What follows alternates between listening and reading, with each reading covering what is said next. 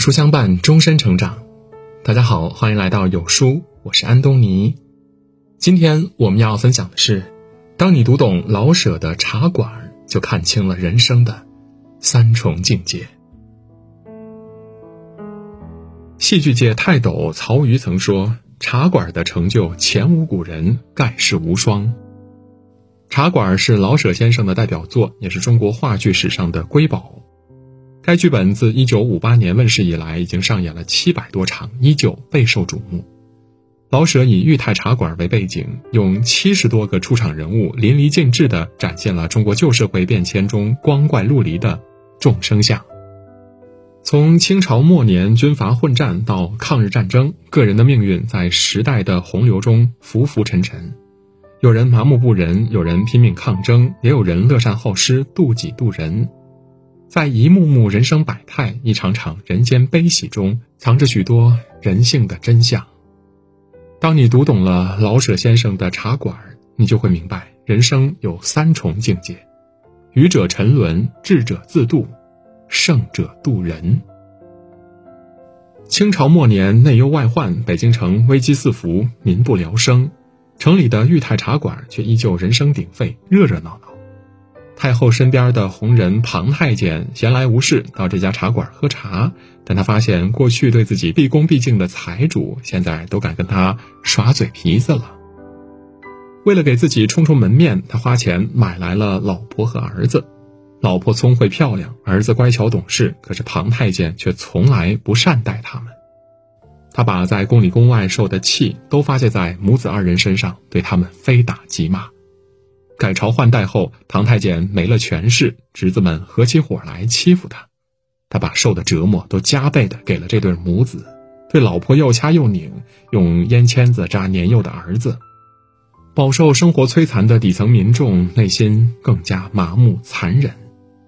常到茶馆惹是生非的打手小二德子，每次见到洋人官兵就吓得远远躲开，不敢招惹。而随着社会动荡，学生成了被打压的对象时，他常去学校耍威风，痛打学生。他知道自己打不过力气大的，就专挑老实的学生下手，连女学生都不放过。学生们被他打得遍体鳞伤，哀声求饶，他置之不理。旁人指责他手段下流、欺凌弱小，他也不觉得羞耻。社会学家孙立平也提出一个概念：底层沦陷。如果你身处底层，就很容易陷入一种互害模式中，大家你踩我，我踩你。由于我们把大量精力用来伤害对方，没有精力去提升，没有办法去逃离。越无能的人越喜欢欺负弱小的人，把自己的痛苦转移到弱者身上。身处底层不可怕，可怕的是相互为难的弱者思维。人生已经很难，何必苦苦相逼？书中有一个人人痛恨的反面角色，名叫刘麻子。为了赚钱，他不择手段，成天倒腾洋货，以高价卖给达官显贵。他拉皮条，将穷人家的女儿卖给别人当传宗接代的工具或玩物。唐太监的媳妇儿康顺子就是他去乡下物色来的。当时他向庞太监要了二百两银子，却骗康顺子的父亲说对方只出了十两。凭借赚取巨额差价，他短短几年间便敛财无数。进入民国，他的胆子更大了。不管对方是什么身份，只要钱给够了，他都愿意交易。有一次，他跟两个逃兵谈买卖时，正好赶上部队盘查逃兵。两个逃兵为了活命，拿原本用来买媳妇儿的钱贿赂了部队军官。军官们既想捞钱，又不得不完成上级的指标。于是，他们不由分说的绑了刘麻子，拿他交了差。他大声哭喊冤枉，却没人愿意站出来替他说话。刘麻子被军官们拖到马路中间，当场杀死了他。《道德经》中说：“祸莫大于不足，救莫大于欲得。”如果不是贪财无度，哪里会搭上自己的性命呢？钱财是一把双刃剑，取之有道，则能安身立命。取之无道，只会深入困途。裕泰茶馆的常客松二爷和常四爷是一对交情甚笃的好友，两个人都是八旗子弟。清朝年间月月都能领到钱财和米粮，过着衣食无忧的日子。然而，随着时代的变迁，让他们变得一无所有。松二爷能写会算，完全可以找一份工作养活自己，但一向养尊处优的他，怎么也放不下架子，抹不开脸面。哪怕食不果腹、衣着寒酸，他也要每天提着鸟笼四处闲逛，在外人面前强装体面。最后，身无分文的他，活活把自己饿死了。相比之下，常四爷却能屈能伸，丝毫不在意别人的眼光，埋头干起了体力活。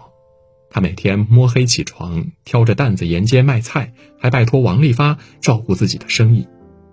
随着年纪增长，体力渐渐吃不消后，他又改为提着篮子卖花生米，踏踏实实的靠力气吃饭，让常四爷安然度过了艰难岁月。《史记·管晏列传》中有云：“仓廪实而知礼节，衣食足而知荣辱。”在生存面前，面子一文不值。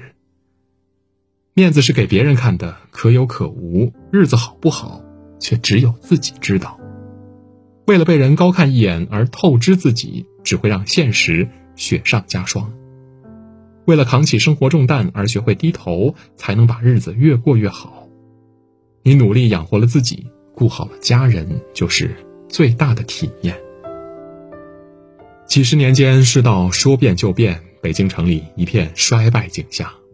昔日大街上的商铺鳞次栉比，行人摩肩接踵，从早到晚热闹非凡。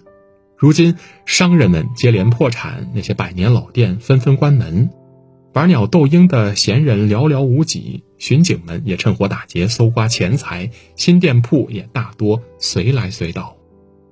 王利发从父亲手里接过来的裕泰茶馆，却在萧条破败中屹立不倒。而王利发的经营之道在于及时改良。起初，他只卖茶、点心和饭菜，供来往客人吃喝聊天儿。民国时期，他将茶楼重新装修，腾出一半面积做短租公寓，专门租给手头宽裕的学生们。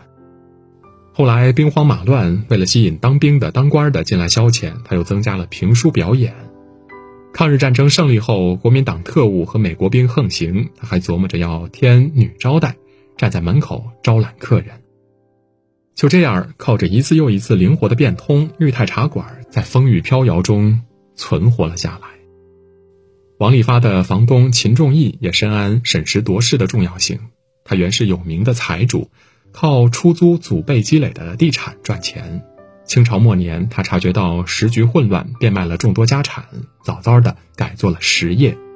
他引进先进机器，开了工厂，为民众提供了大量的就业岗位，自己也赚得盆满钵满。常看到这样的一句话：“时代抛弃你时，连声招呼都不会打。”拘泥于陈规旧俗，固执于条条框框，迟早会被日新月异的变迁甩在身后。敢于挣脱思维的牢笼，方能开阔视野，适境而生。就像朱熹所说的：“无所拘泥，则无不通。”头脑灵活，通识达变，才会在波涛汹涌的时代里，为自己找到一尾方舟。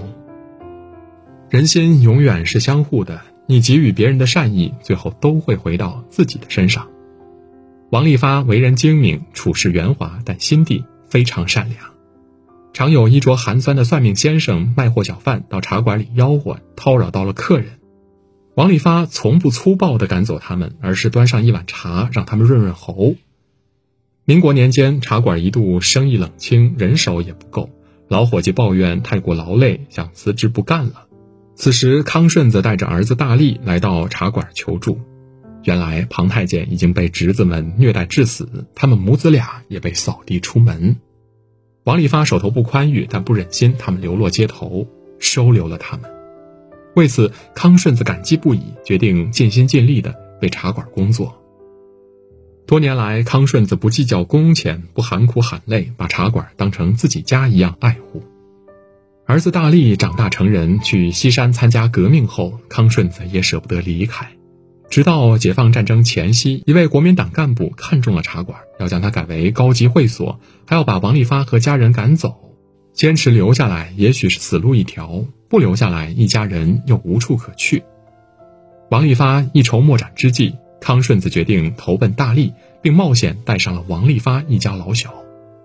曾经向康顺子伸出援手的王利发，如今在对方的帮助下，为家人谋了一条生路。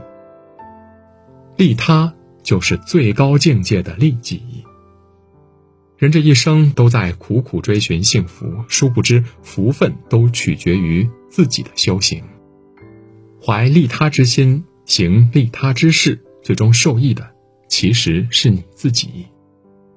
茶馆中有句令人印象深刻的话：“时代是英雄的时代，生活是人民的生活。”时代滚滚如流，世事千变万化，谁也无法行云流水般的过完一生。他人的刁难、处境的恶劣和生存的压力，总能轻易淹没在风浪中挣扎的小人物。然而，没有不拂晓的夜晚，也没有熬不完的苦难。如诗人金子美玲所说：“向着明亮那方，哪怕只是分寸的宽敞，也要向着阳光照射的方向。”点个再看吧，心怀希望，挺直脊梁，踏过千难万难。活成自己最大的靠山。月从书起，闻声而来。二零二二年一月二十五号周二晚上十九点三十分，在有书视频号直播间梦莹暖声电台，有书金牌主播梦莹直播伴读，爱上写作，遇见更好的自己。还有众多福袋抽奖送不停，就在有书直播间。长按识别下方二维码，立即添加直播提醒小助手，免费领取价值九十九元的养生术课。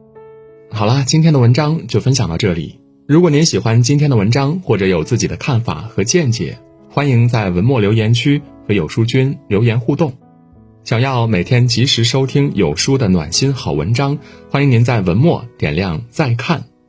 觉得有书的文章还不错，也欢迎分享到朋友圈，或者将有书公众号。推荐给朋友们，这就是对有书君最大的支持。明天同一时间，我们不见不散。